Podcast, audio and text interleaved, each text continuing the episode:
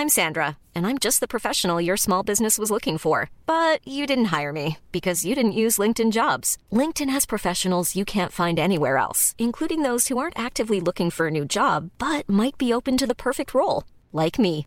In a given month, over 70% of LinkedIn users don't visit other leading job sites. So if you're not looking on LinkedIn, you'll miss out on great candidates like Sandra. Start hiring professionals like a professional. Post your free job on linkedin.com/people today. Il y a ton chat qui me lèche les genoux. Ouais, mais alors là, tu vas la voir pendant. pendant euh, C'est très bizarre.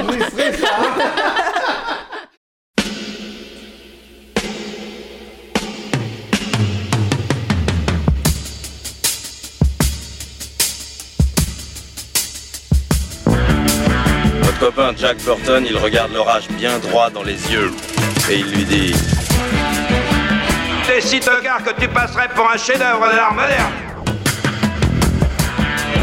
Madame, je n'écrirai rien sur ce film, c'est une merde Merde Ce sont les gars qui se prétendent normaux qui vous déçoivent. Les dingues, ça ne fait jamais peur.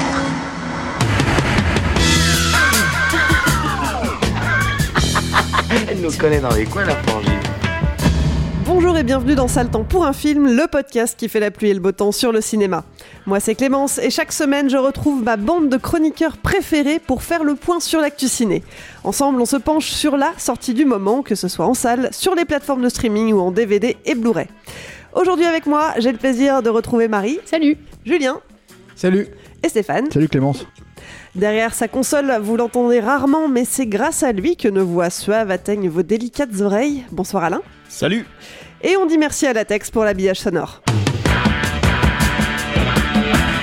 Cette semaine, direction les États-Unis, plus précisément à Empire, une ville du Nevada frappée de plein fouet par la crise économique de 2008. On y découvre Fern, une femme d'une soixantaine d'années qui a tout perdu son travail, sa maison, son mari. Fern a vendu le peu qui lui restait et s'est acheté une camionnette. De petits boulots en travail saisonnier, elle va voyager à travers l'Ouest américain et découvrir la vie de nomade des temps modernes. Nomadland, c'est le troisième film de la réalisatrice Chloé Zhao, mais c'est d'abord un livre de Jessica Bruder, paru en 2017.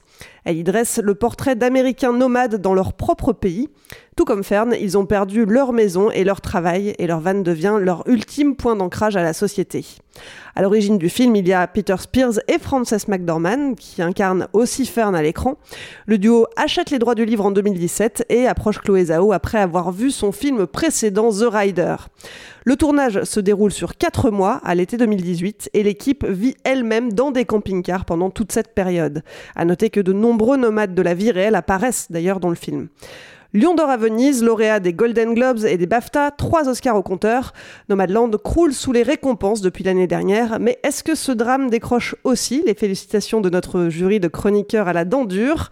Allez, je vous écoute. Si vous deviez donner votre avis sur le film en un seul mot, ça serait quoi? Alors moi je vais dire striptease. Euh, emprunté. C'est un, c'est pas un, c'est un adjectif. mais Ça ça marche. passe C'est même, un ça- mot ça quand marche même. aussi, ça. Emprunté. I- iPhone. iPhone iPhone, ouais. iPhone. ok. Je m'expliquerai. Très bien. T'es Striptease. obligé de faire du placement de produits comme ça. Là. C'est Tu parce qu'il pouvais est pas- sponsorisé. Tu quoi. pouvais pas dire smartphone. ou un truc Smartphone, comme mais ça, iPhone, voilà, voilà, iPhone, bon voilà. bref. Striptease emprunté iPhone. Bien, c'est parti.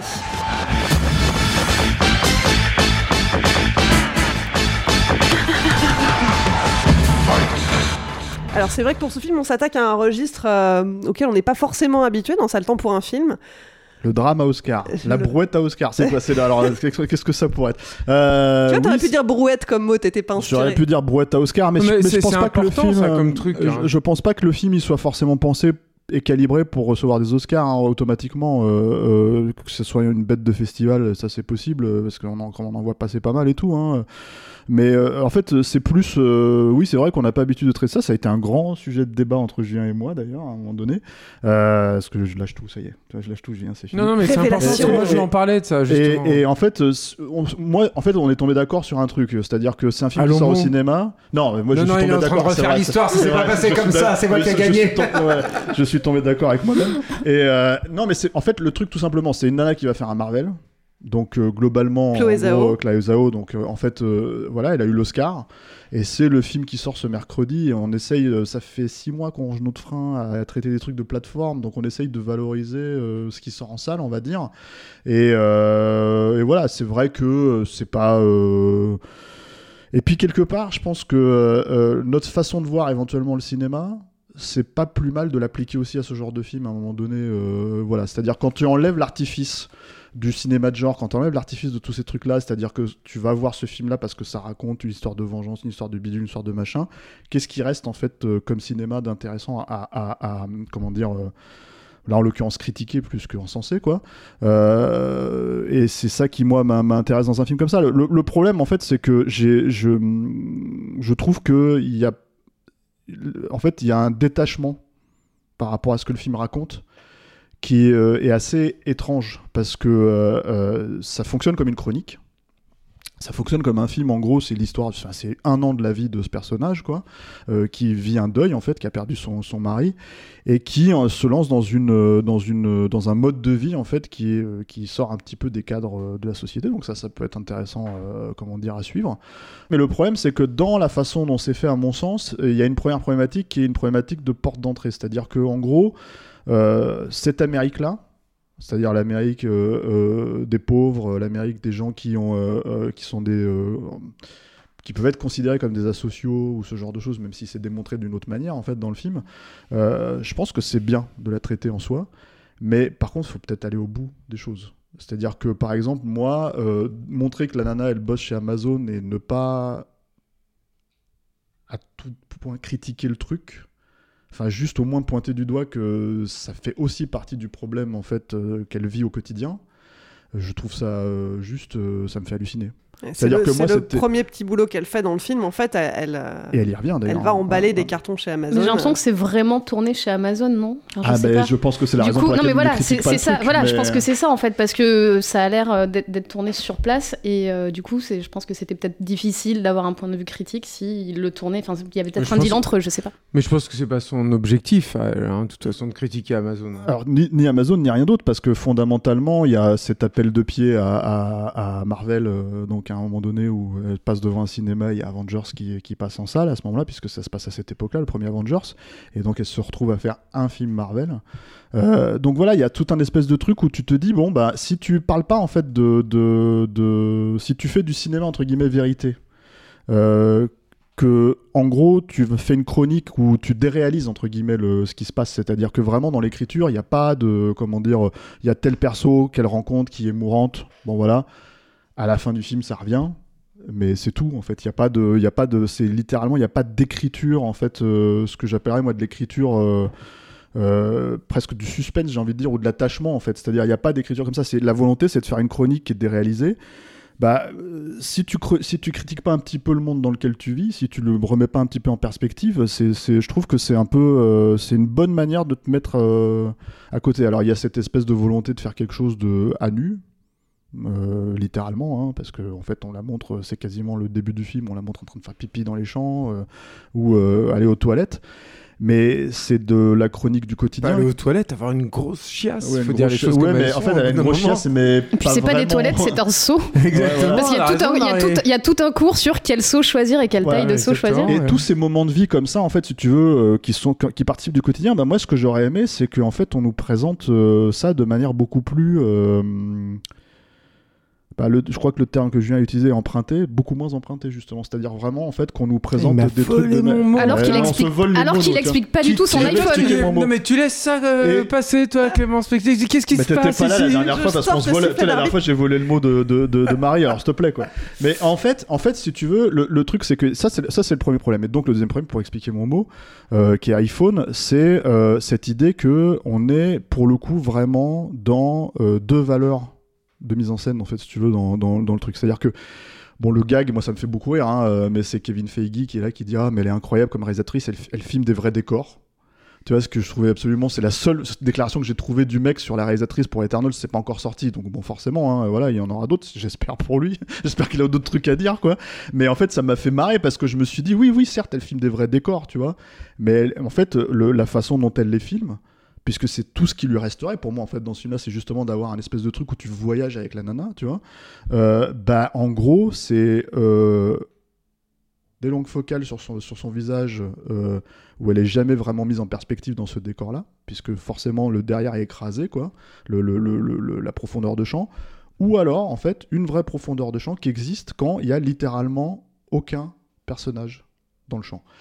Et du coup, en fait, euh, euh, alors j'exagère évidemment qu'il y a des moments où il y a euh, des, par exemple, il y a un moment donné où elle visite un arbre à la fin, un arbre gigantesque, en fait, où voilà, bah là ils peuvent pas faire autrement parce que, en gros, s'ils voulaient vraiment avoir la perspective, il fallait forcément faire une, focale plus courte, ce qui du coup t'inscrit un petit peu le personnage dans, le décor, mais c'est exactement ce qui manque pour moi, c'est-à-dire qu'en fait, que, que 95% du film, bah, c'est comme si c'était shooté à l'iPhone, quoi. C'est-à-dire avec les deux valeurs de plan, les deux valeurs de focale, et en fait, si tu veux, en gros, euh, euh, démerde-toi avec ça. Et c'est de l'esthétique actuelle. C'est-à-dire vraiment, euh, on peut pas faire plus, euh, comment dire,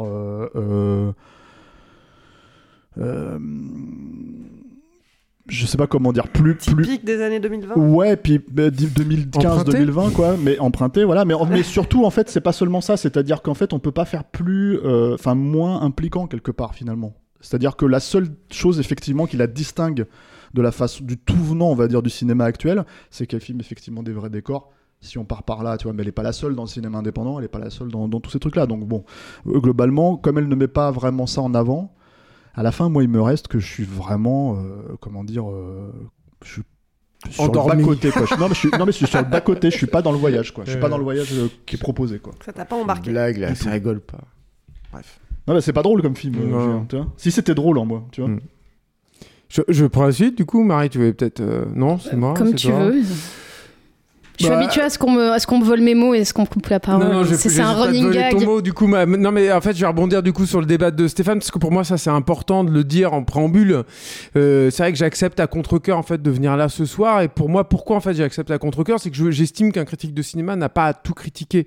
Il n'est pas spécialiste en tout. Je- et, ça, euh, je veux dire, j'ai entendu, j'ai souffert. euh, Enfin, j'ai pas souffert, mais je me suis suffisamment excité euh, pendant que j'ai, enfin, quand j'étais plus plus jeune à écouter des les, les, âneries euh, sans nom euh, qui étaient euh, débitées dans des trucs comme euh, le, masque et la plume euh, sur les, vrais films en fait qui, appartiennent à ma cinéphilie, qui appartiennent à ma sensibilité, à mon, rapport à l'art en général, pour euh, ne pas faire la même chose sur un, domaine cinématographique qui ne m'appartient pas. C'est-à-dire que le, film de Chloé Zhao, et pour moi c'est important de le dire en préambule, c'est-à-dire que le film de Chloé Zhao appartient à, une typologie de film à laquelle je ne m'intéresse pas. Ça fait longtemps que j'ai abandonné ça. J'ai essayé à une époque. hein. J'ai été curieux. J'ai goûté un peu picoré de tout euh, au moment où j'ai forgé ma cinéphilie, on va dire, en tout cas les bases. Et, euh, et je suis allé euh, de ce côté-là. J'ai vu des Piala, par exemple. J'ai vu, euh, bon, là, c'est- un peu plus apprêté que Piala, on va dire, Nomadland, mais on pourrait quand même, sur certains points, en tout cas, le relier à ce cinéma vérité-là de cette, cette période-là. Donc, bref, j'ai essayé, en fait, d'aller là-bas et c'est pas moi, enfin, je- ça, m'appartient pas, ça m'intéresse pas. Moi, je réponds pas à ça émotionnellement. J'ai jamais répondu à ça. Ça m'intéresse pas du tout. C'est pas comme ça que je vois le, le truc. Je veux dire, de la même façon que je suis pas, euh, je sais pas, moi, sensible à Soulage, par exemple, en peinture. Bon, bah, je vais pas m'amuser à écrire un, traité sur Soulage et, euh, et je, je, pas sur tout, par exemple. Bon.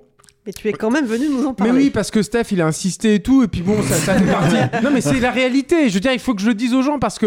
euh, pourquoi je dis ça? Parce, Parce que t'as je- un flingue sur la tempe. non, parce que ça me semble honnête en fait de le dire en, en préambule, parce que je comprendrais en fait qu'on juge mon, mon, mon opinion euh, du coup sur le film, euh, comment dire, non avenue et, euh, et totalement habitable et, euh, et euh, totalement obtus en fait. C'est-à-dire que oui, moi je, je comment dire, je j'écrirais jamais sur un film d'Abdelatif Keshish. J'en ai vu trois, euh, j'ai vu euh, le, le truc. Pour moi, c'est de la merde sans nom, mais mais mais en même temps, j'ai pas comment dire, j'ai pas la sensibilité et j'ai même quelque part, je pense, j'ai pas les outils critiques. C'est-à-dire que je lis pas les choses qui pourraient permettre de, de trucs et tout. Je trouve quand même que c'est de la merde, mais bon, voilà, c'est pas c'est pas mon truc quoi. Bon bref, donc tout ça pour dire que Non, mais on euh, va pas faire ce débat ici, mais en, vrai, Non, en, mais vrai, c'est- en, vrai, en vrai, le truc, ce que tu dis là, c'est comme si tu me disais, en fait, t'as pas les outils pour comprendre le cinéma. Sauf qu'en fait, à un moment donné, si tu non, les non, as. mais après, après, Ah alors, ah, non, mais parce que si, ça me semble important quand même. Ça appartient à une typologie, encore une fois, de film à laquelle je, que je n'aime pas. Je veux dire, voilà, c'est, c'est comme ça. Donc, tu vas pas demander à quelqu'un qui n'aime pas le western et qui n'est pas sensible au western de parler de western. Ce serait pas très, très intéressant. problème. Et donc, donc voilà, ça, c'est la, première chose. Et c'est vrai que du coup, il y a, je pense, tout un, côté, on va dire, peut-être plus éthéré, contemplatif, euh, poète poète de, de- du film de Chloé Zhao, qui moi euh, me laisse un peu de marbre. C'est-à-dire que oui, j'aime beaucoup quand c'est fait par Terrence Malick, mais en même temps, j'ai quand même euh, suffisamment de cœur, on va dire, pour me rendre compte que là, il y a un truc qui touche au sublime, quoi, dans euh, ce type de film. Là, chez Chloé Zhao, c'est pas le cas. Malgré tout, c'est vrai que j'ai avec les, petits moyens intellectuels qui sont les miens, je pense que j'ai deux points en fait d'accroche qui moi me gênent en fait dans ce film. Euh, et le premier point, qui est un truc que je retrouve beaucoup dans ces types de films, qui est une défiance envers la fiction. Euh, C'est-à-dire que ce sont des, films qui euh, qui euh, euh, ont peur de tout ce qui est, on va dire, euh, trop artificiel, trop dans la fiction, trop construit en fait. C'est-à-dire que là où Stéphane dénonce effectivement, on va dire, un- une, une appétence pour un langage cinématographique qui serait réduit à sa portion congrue, c'est le moins qu'on puisse dire, bah moi je vois surtout une, façon de refuser de- comment dire, de de- d'intervenir dans une espèce de réel et de la même façon alors c'est un truc c'est marrant qu'on dit souvent sur sur Mad Max Fury Road ou sur des, des- sur Avatar ou des trucs comme ça euh, là- mais là pour le coup je trouve que c'est vraiment le cas c'est mais je pense que c'est cherché et c'est voulu le, pour le coup je trouve aussi que le scénario tiendrait sur un sur un ticket de métro c'est-à-dire que rien. il ne, il il y a, c'est-à-dire que si tu commences à résumer le parcours de France McDormand de A à Z, il y a rien. Mais ça, je pense aussi que c'est, c'est quelque chose qui est complètement assumé par la, par la réalisatrice mais euh, qui elle mise sur autre chose. Donc je vois bien qu'elle essaye de, enfin elle essaye. Peut-être qu'on, d'aucuns me diront que qu'elle a réussi, mais il y a ces espèces de percées euh, un peu euh, métaphysiques là sur le sur le cosmos ou sur une espèce de gourou qu'elle va retrouver comme ça et tout. Moi, je trouve que c'est de la flûte. hein, voilà. Après, euh, je trouve que ça, ça, mène à rien. Je trouve qu'il n'y a pas de propos, en fait. Mais je pense que c'est aussi son but de ne pas avoir de propos. C'est là où je me retrouve un peu coincé avec les outils critiques que moi j'ai forgés au fil de ma, de ma cinéphilie.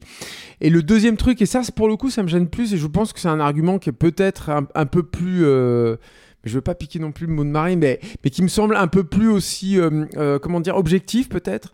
C'est que, euh, et je reprendrai pour le coup, alors je vais pas reprendre le mot de Marie, mais je vais reprendre une expression que Vincent Guignebert, qui est pour moi un excellent critique et un néanmoins ami, avait sorti dans un- une critique dans Impact, qui est, qui est on est au zoo. Et ça, moi, c'est un truc qui me gêne énormément. C'est-à-dire que tu as d'un côté cette défiance pour, le, pour la fiction qui est aussi permise parce que en fait tu entoures France McDormand de, d'acteurs euh, non professionnels et de situations en fait où tu laisses le hasard euh, interagir. C'est-à-dire que tu as cette caméra un peu flottante tu sens qu'il n'y a pas de marque au sol euh, tu sens que ça c'est entrecoupé avec des espèces de plans séquences au stade comme ça et que la lumière qui est plutôt jolie hein, d'ailleurs mais elle est énormément travaillée en étalo euh, numérique. C'est-à-dire que ça aurait été rigolo de voir un film comme Nomadland à l'époque de la pellicule. Tu aurais eu un truc avec un grain énorme et, et une image un petit peu dégueulasse. Là forcément avec le numérique tu as beaucoup plus de latitude mais très bien, euh, elle peut se le permettre qu'elle le fasse. Mais donc voilà, et, et en même temps, j'ai pas pu m'empêcher de me dire deux choses. La première, c'est que c'est un film qui s'adresse absolument pas aux personnes euh, qui sont filmées, qui sont impliquées dans le film. Et ça, moi, je le mettrai en porte-à-faux avec un autre film qui est pour le coup un documentaire, mais euh, qui est euh, le film de Ruffin, Je veux du soleil. On pense qu'on veut du film de Ruffin, on pense qu'on veut de Ruffin, on pense ce qu'on veut de l'opportunisme de Ruffin, de son côté, comment dire, bah voilà, politique, quoi, politique. Mais moi, je trouve que dans Jeu du Soleil, je, je pense que les gens qui ont été filmés dans Jeu du Soleil, ils ont envie de voir un film comme Jeu du Soleil. Et, et je vais donner un, un point de comparaison, il me semble assez valide entre Nomadland et Jeu du Soleil, c'est que dans Jeu du Soleil, dans Nomadland, à un moment, tu as eu l'intrusion de la musique qui est complètement absente du reste du métrage, comme point d'ancrage pour ramener de l'harmonie dans, un, un univers en chaos. Quoi. Ce qui est, bon, c'est une la palissade, c'est un, système narratif qui, a été euh, extrêmement euh, utilisé euh, dans, dans l'histoire du cinéma, mais euh, ce qui est intéressant, c'est ce qui, a été choisi dans Nomadland et ce qui a été choisi dans, dans, Jeu du Soleil, en fait, là-dessus. Et moi, je, n'y crois pas, en fait, à cette séquence de musique, notamment, enfin, je parle surtout de la musique, du, de la, la scène du piano, quoi.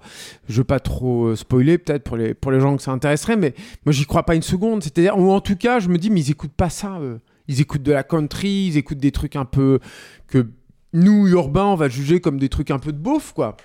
Mais j'aurais aimé qu'ils soient comme ça. J'aurais aimé voir des gens et, me dire, oui, ils- sont comme ça. C'est- comme ça qu'ils fonctionnent, quoi. Et, euh, et en fait, je pense aussi que et c'est pour ça que je dis tout le côté euh, emprunté. Je pense qu'il y a un autre truc, c'est que toutes les affaîtries un peu visuelles et le côté. euh, alors c'est marrant parce que moi je pensais que Steph allait parler de ça quand il parlait de, smartphone. C'est qu'il y a comme un filtre de beauté en fait sur le film. Alors, moi, j'ai aucun souci euh, à rendre, au contraire, hein, le, le côté, euh, euh, le quotidien en fait beau. Simplement, je trouve qu'il y a une contradiction euh, quand tu es en train de dénoncer les conditions de vie de certaines personnes, que tu rends tout ça beau. Moi, j'ai l'impression en fait qu'on, comment dire, qu'on adoucit, qu'on ajoute en fait du sucre sur une certaine réalité pour que justement ça plaise à la frange de la population bourgeoise. Je suis désolé, j'ai semblé pour un gros gaucho à la con, mais bah, tant pis. Mais il y a la France de, de- voilà de population bourgeoise qui va justement donner les prix à un film comme ça, parce que c'est pas les gens qui le film qui vont lui donner les prix, qui vont lui donner le Lion d'Or, qui vont lui donner l'Oscar, on le sait quoi. Et c'est pas eux qui vont qui vont avoir pignon sur eux pour le défendre dans le truc critique et tout. Et pour moi, encore une fois, c'est du coup pour ça en fait qu'on est dans le zoo, c'est-à-dire que il y a une il y a une vampirisation en fait de ce réel là et de ces gens qui vivent ça et qui sont dans cet univers là au profit de gens qui ne sont pas dans cet univers-là, qui ne vivent pas cet univers-là, qui n'iront pas là-dedans. Et je pense que, excepté évidemment les gens qui figurent dans le film, parce qu'ils vont être contents de se voir au Cinoche et tout, ça arrive à tout le monde, quoi, tu vois. Tu fais un film de vacances tout pourri, tout le monde est content de le voir. Mais, mais en dehors de, de, de- de ces gens-là, je pense que ça les intéresse pas. Ça les intéresse pas. Ils- ils- je, je- j'en sais rien, moi, mais à mon avis, ils se reconnaissent pas là-dedans. Je vois pas comment ils pourraient se reconnaître. Et je pense que c'est pas en faisant, et c'est là où en fait où je retombe sur mon, mon mot juste à la fin de mon- ma longue intervention, je vous demande pardon pour ça, mais c'est là où je pense en fait que le truc où euh, France McDormand elle fait pipi, elle fait caca, euh, elle a une grosse chiasse et puis elle euh, se baigne toute nue, full frontal, attention. Oui, enfin, full frontal, filmé, mais, mais voilà, mais un petit peu machin, machin, mais, avec l'eau et mais- tout, mais tu voilà, c'est pour ça aussi que moi j'ai vu ça aussi comme des, des, des c'est-à-dire comme des trucs où, euh, où euh, Chloé Zhao se dit, hé, t'as vu? J'y vais fort, hein. Elle, elle, on la voit euh, qui, qui chie un truc monstrueux là, et ça doit puer l'enfer, et on la voit qui fait pipi. Sauf que quand elle fait pipi, en fait, c'est une belle lumière, c'est tout lisse. C'est super loin, tu vois rien. Et puis c'est super loin. Bah, après, quand t'as fait caca, non, tu le vois. C'est très vois près. plus. Mais, mais, mais voilà, donc. Ouais, moi, j'appelle pas Donc ça voilà. une chiasse. Hein. Personnellement, Je sais bon, pas si on va se lancer dans ce débat. Voilà, C'était mais- mon intervention. Ah si, quand même, putain. Alors, un, un élément qui est, qui est intéressant à noter par rapport à ce que tu dis et au, au réalisme, ça serait, ça serait intéressant de, de savoir si on a des retours justement des, des nomades réels euh, qui auraient pu euh, voir le film et qui n'en font pas partie. Mhm. Euh, il faut savoir que le film, donc, on l'a dit, est tiré du livre de Jessica Bruder, Hmm. qui est euh, une enquête journalistique. C'est pas un roman. hein. Elle a suivi, elle a vécu aux côtés euh, de nomades américains pendant plusieurs années. Oui, oui. Alors après, moi, il y a un autre truc aussi, c'est que moi, j'ai un problème avec ce qu'on appelle. C'est marrant, je suis en pleine lecture du Kong là, et, en fait j'ai aussi un truc avec le, le, le, rapport réel aussi dans, les œuvres d'art. Je suis désolé Marie, il faut qu'on me laisse parler Marie aussi au bout d'un moment. Mais le truc c'est que je pense que au bout d'un moment, euh, pour retranscrire et, représenter le réel, c'est pas forcément en fait le documentaire et la, captation en fait, on va dire d'un réel comme ça qui sera la plus fidèle et la plus objective. J'y crois pas moi ça quoi en fait. Moi je crois au mythe. hein. Je crois au fait que tu, travailles au corps en fait ce qui est en train de se passer pour essayer de trouver la, comment dire la substantifique moelle quoi en fait de je cite Rabelais tout ça et tout. C'est pour me c'est pour me cacher en fait derrière ma, critique imbitable du film. Mais, en fait voilà pour, essayer de choper en fait le truc quoi. Mais bon après encore une fois c'est des je- j'en reviens à ce que je disais au début aussi. C'est à dire que moi, je suis quand même assez mal à l'aise en fait quand je, je, dois faire un truc comme ça. Je voilà, je je j'accepte pas de pige moi sur ces sur ces trucs. Même j'ai cité Terrence Malick au début, j'ai jamais accepté de pige moi sur Terrence Malick. Et je, encore une fois, j'aime beaucoup son cinéma, mais c'est pas mon truc quoi. Voilà. Mais si vous voulez que je vous parle de Freddy Krueger, je suis votre homme. Mais merci malgré tout de nous partager ton avis. C'est quand même bien d'avoir réussi à caser Freddy Krueger dans, dans ce podcast. ça je suis Je te admirative. le dédie, Marie. ah mais merci, merci, je suis ravie. Du coup, Marie, la parole est à toi. Tu peux prendre tout ton temps. Ouais, ouais, bah, euh, non, mais alors, ce que tu disais, je rebondis sur ce que tu disais, Julien, que toi, t'es pas forcément le public euh, et le critique pour ce film-là. Moi, j'avais beaucoup aimé son film précédent, j'ai j'ai pas vu son premier, mais j'avais beaucoup aimé The Rider, qui est euh, donc un, film où bah, la plupart des acteurs sont pas des acteurs professionnels professionnel. En fait, c'est une vraie famille euh, qu'on suit. C'est l'histoire d'un mec qui est plus ou moins un cow-boy. Il, est, euh, il fait du rodéo, il, était, euh, il est dresseur de chevaux. Et euh, suite à une chute, il est plus censé euh, pouvoir en faire parce qu'il a des séquelles et qu'une autre chute lui serait fatale et tout ça. Et donc, on, suit ce mec-là. Et c'est un peu le même genre de film, euh, très contemplatif. On a beaucoup de scènes d'extérieur où il y a ce mec-là avec ses chevaux, ses chevaux. Il y a encore des, des couchers de soleil, des levées de soleil, des très beaux paysages et tout. Mais euh, je trouvais qu'il y avait une. Moi, ce film m'avait vachement ému et euh, j'avais trouvé ça. euh, voilà, c'est peut-être pas mon film préféré, mais j'avais passé un très bon moment devant ce film-là et j'étais assez impatiente de voir Nomadland. Surtout que Nomadland, ça fait. il aurait dû sortir il y a longtemps, donc on en a beaucoup parlé pendant les confinements, la fermeture des cinémas. Il y a eu le buzz des Oscars, donc en fait, c'est un film qui arrive. Moi, j'aime pas trop voir les films comme ça quand ils sont précédés de un an de discussion et de, et de hype et, et puis la réputation des Oscars, de machin. Moi, c'est des films, j'aime bien les découvrir euh, en en s'enchant le, moins possible. Et là, donc, c'est absolument l'inverse qui, qui, qui se produit. Et, euh, et du coup, euh, je pensais aimer ce film et j'ai été. Bon, alors, j'ai quand même préféré que. Un petit peu. moi, je pense que c'est moi qui ai préféré le film parmi vous, mais c'est pas très difficile. Mais voilà, il y a des moments. Comme tu disais, là, des moments du quotidien, euh, il y a des petits moments que je trouve sympas, ces moments où on troque, euh, je sais pas, un, cadre contre un, contre un ouvre-bouteille ou, euh, ou une chaise de camping qui devient le plus beau cadeau du monde. Il y a des petits moments comme ça qui sont sympas. On voit que c'est des personnages qui ont tous plus ou moins une trajectoire un peu compliquée, avec un deuil, avec des personnes qui sont, qui ils ont perdu des proches, eux-mêmes sont malades. Et je pense que cette lenteur. Euh, du, film, il y a, quand même un rythme un petit peu mécanique qui se met en place et qui moi m'a quand même sorti du film euh, assez vite parce que c'est toujours des rencontres, euh, des personnages qu'on voit, qu'on revoit, certains on les revoit pas, mais c'est quand même un truc un peu cyclique, un peu mécanique qui qui te sort un peu du film parce que c'est pas très très intéressant parce qu'il se passe pas grand chose mais j'imagine que ça illustre un peu comment se passe cette vie là donc c'est peut-être une tranche de vie où tu vis avec ces gens-là. Et, euh, et c'est pour ça que je disais le mot striptease, en fait, c'est un peu ce, truc où il n'y a pas de commentaires, mais il y a littéralement aucun commentaire. Quoi. Vraiment, comme tu disais Stéphane, il n'y a, pas de- y a pas de commentaires sur Amazon, y a pas, on, la voit faire des boulots quand même hyper physiques, ou je sais pas, elle est avec sa pelle, enfin c'est quand même une personne qui a une 55-60 ans, ou peut-être plus, je sais pas quel âge elle a exactement, mais on se dit, il pourrait y avoir une scène où le soir elle rentre dans son, euh, dans son van et juste elle a mal, elle est crevée, et tout ça on le voit pas, et c'est ce que tu disais Julien sur le, le fait qu'on embellit vachement le c'est que moi j'attendais un moment où juste elle pète un câble parce que euh, bah, j'imagine que euh, passer sa journée à pelleter de la terre ou je sais même pas exactement ce qu'elle fait, c'est hyper fatigant pour une personne, surtout quand t'as pas des conditions de vie qui sont très confortables. Parce qu'il y a aussi toutes ces scènes euh, qui sont un peu répétitives aussi, toutes ces scènes où ils admirent les uns les autres, les, intérieurs de ah ouais chez toi c'est vachement bien aménagé. Ou alors invite un camping-car euh, flambant neuf qui est magnifique et tout. On voit que c'est des gens qui ont pas de confort et en fait c'est jamais vraiment un problème. Et je trouve que ça idéalise un peu cette vie. Et du coup c'est là que pour moi ça se différencie de striptease qui est euh, moi j'aime beaucoup striptease hein, mais c'est un truc où euh, moi je me sentais un peu comme devant un épisode où on voit des gens c'est un peu le zoo comme tu disais et on sait jamais quand ça va s'arrêter parce qu'en fait moi le truc que je trouve très frustrant chez striptease c'est que ça s'arrête euh, à un moment où tu es à fond dans le- dans l'histoire des gens et que tu, veux, que tu veux en voir plus. Et là, en fait, c'est un peu l'inverse. C'est que ça continue, alors que tu dis, bah ouais, mais là, tout ce que je vois, il y a rien de plus intéressant. En fait, ça aurait pu commencer un an avant, ça aurait pu s'arrêter un an après. J'ai pas de. J'ai pas vraiment de, de- de fil conducteur et, euh, et je- le film s'arrête euh, un Mais peu ce comme il a. cherche en fait. euh, Ouais, et- Non, c'est ça qui m'étonne en fait dans ce que tu reproches. C'est que moi je pense qu'elle veut ça. Non? Ouais, je, pense qu'elle le veut, mais c'est pas ce que. Enfin, moi, c'est pas ce que j'attendais. Alors, c'est peut-être mon problème, hein, mais, mais c'est pas ce que j'avais trouvé sur son film précédent où il y avait quand même un peu une évolution de personnages, où il y avait des liens entre les personnages un peu forts. Et là, j'ai l'impression qu'on reste vachement en surface, où on se croise, mais il y a pas de. Il y a des quelques discussions, mais qui sont un peu en plus surappuyées. Il y a aussi cette musique, euh, moi, qui m'a un peu gênée, euh, surappuyée au piano et un peu sirupeuse, qui était. euh, qui souligne vachement des, des, des, des trucs. Et tu dis, ouais, enfin, l'émotion, on peut la trouver ailleurs que dans un dialogue surappuyé sur mon mari est mort ou mon fils s'est suicidé et je te mets un gros piano derrière, quoi. Et puis avoir pris du Ludovico Einaudi, qui est. c'est facile, entre guillemets, comme choix pour euh, susciter de l'émotion. euh. Mais euh, je pense aussi le problème c'est que le film il a pas de thématique en fait. C'est-à-dire que justement le truc c'est qu'au bout d'un moment quand tu traites un truc comme ça, tu te dis ok si elle en fait elle, accepte cette vie de nomade en fait il faut que toi en tant que spectateur tu aies au moins le sentiment qu'il y a un sentiment de liberté grisant quelque chose en fait par rapport à tout le reste. Et en fait tu le sens pas. Tu sens pas cette thématique là, tu sens pas la thématique du deuil en fait c'est posé, c'est dit.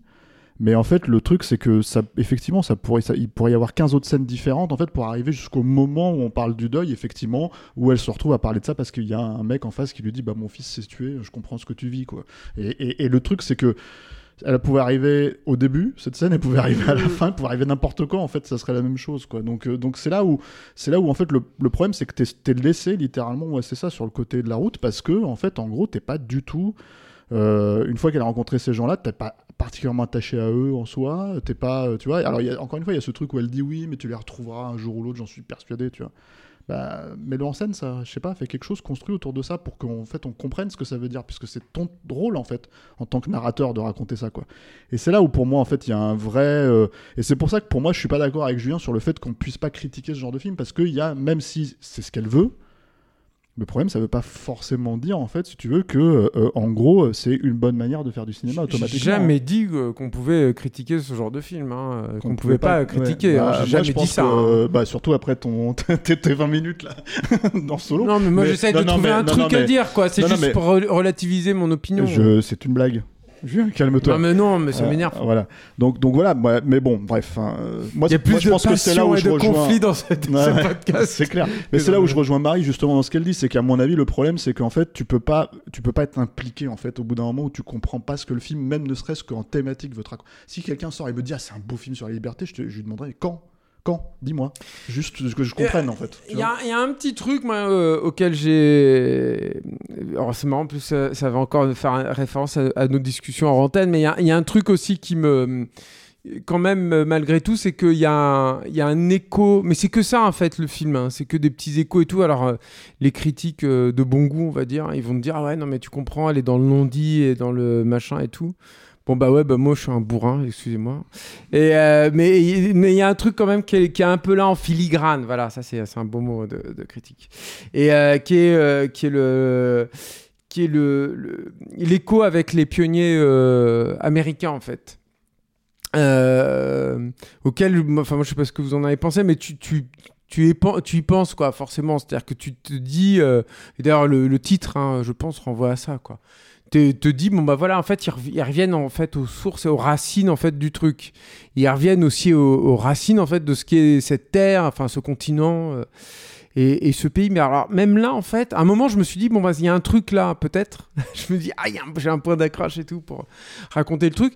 Et j'ai rien trouvé en fait là-dessus non plus. C'est à dire que d'une part il y a- deux choses. C'est que euh, je trouve que d'une part il n'y a pas de travail en fait sur le sur le pays en fait. C'est à dire que euh, moi j'ai eu quand même l'impression très désagréable d'avoir une succession de cartes postales et de pas avoir vraiment finalement de de- d'un pays qui vit avec ses problématiques, avec ses...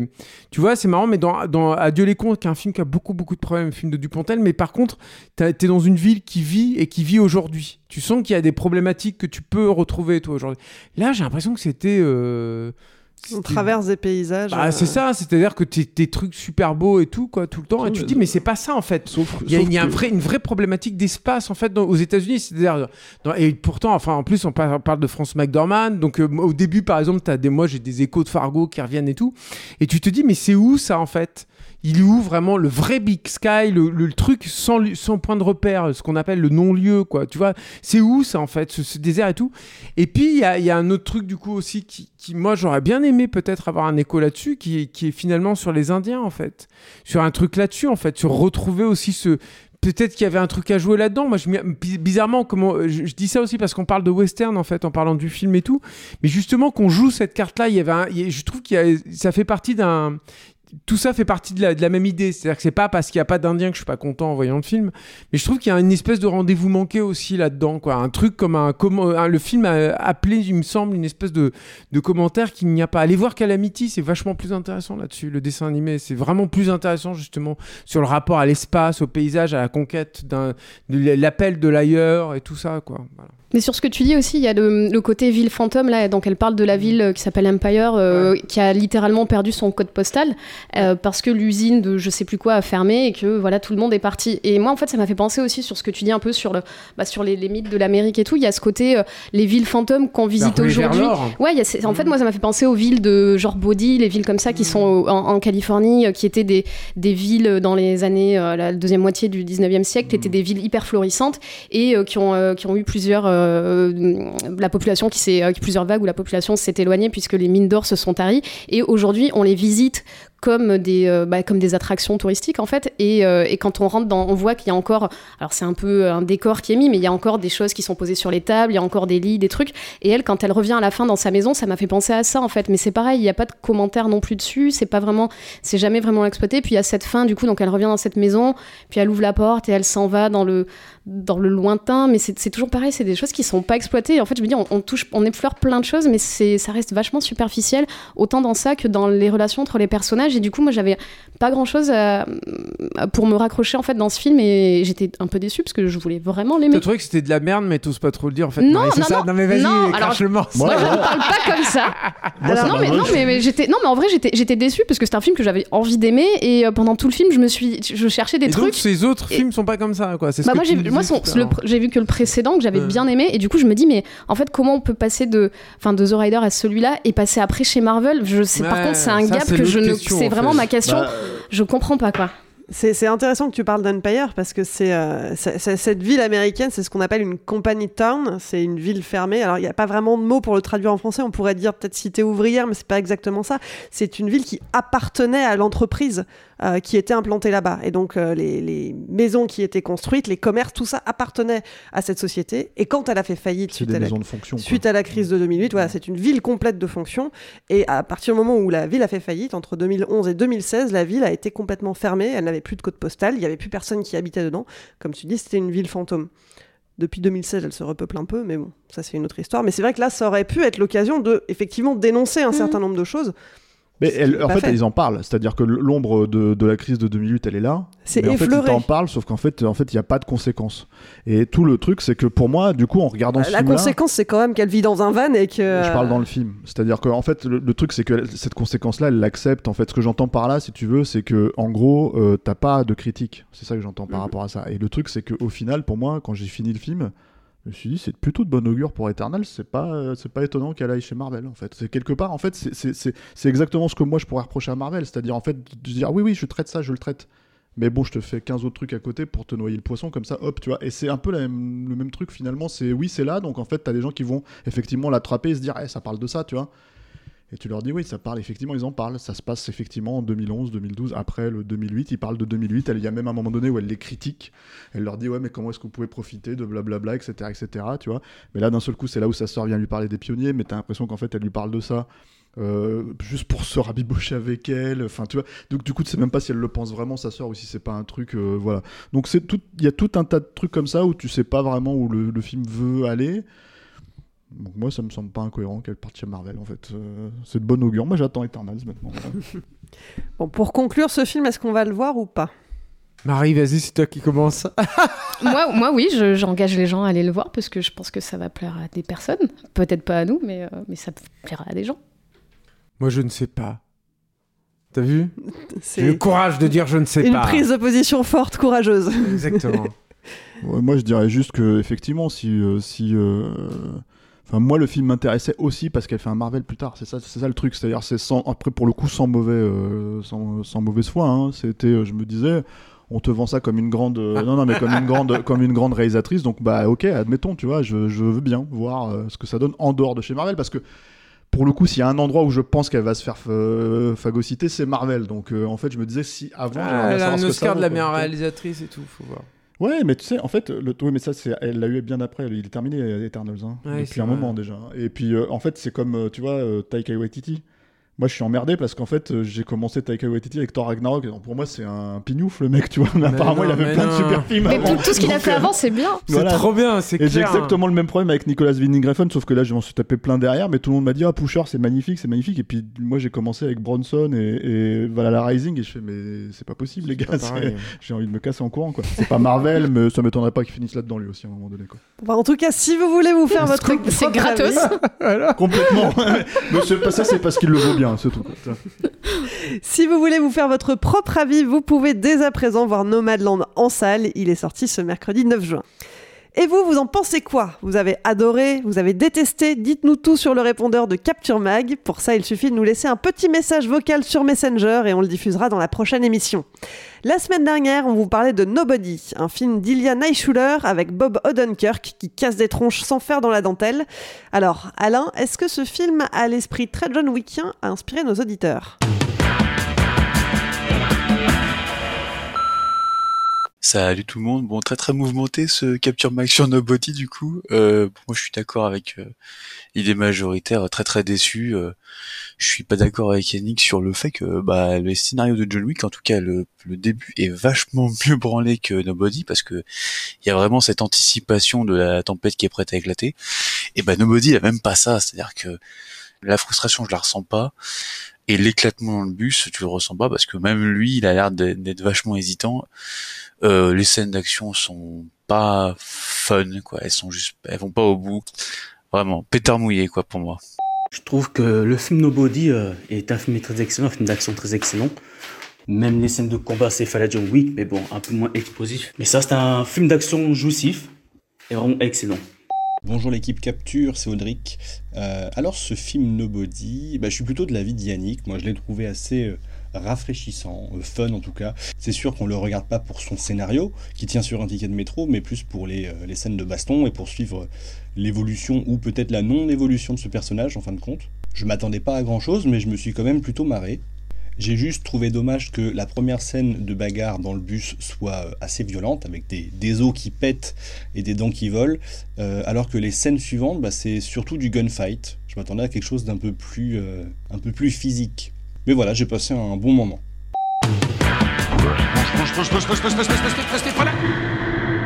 Sale temps pour un film, c'est fini pour aujourd'hui. Marie, Julien, Stéphane, merci de m'avoir accompagné pour cet épisode. Merci à toi. De rien. merci Clémence.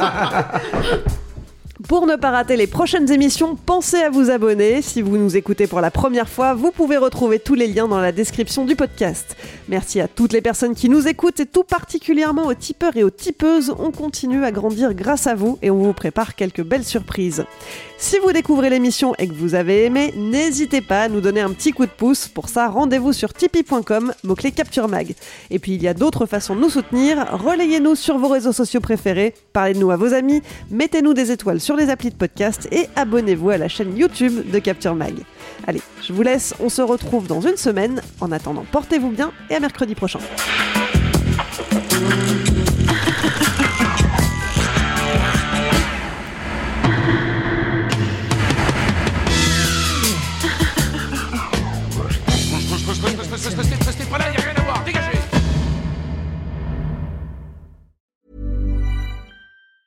Mom deserves the best, and there's no better place to shop for Mother's Day than Whole Foods Market. They're your destination for unbeatable savings, from premium gifts to show-stopping flowers and irresistible desserts. Start by saving 33% with Prime on all body care and candles. Then get a 15-stem bunch of tulips for just $9.99 each with Prime. Round out Mom's menu with festive rosé, irresistible berry chantilly cake, and more special treats. Come celebrate Mother's Day at Whole Foods Market.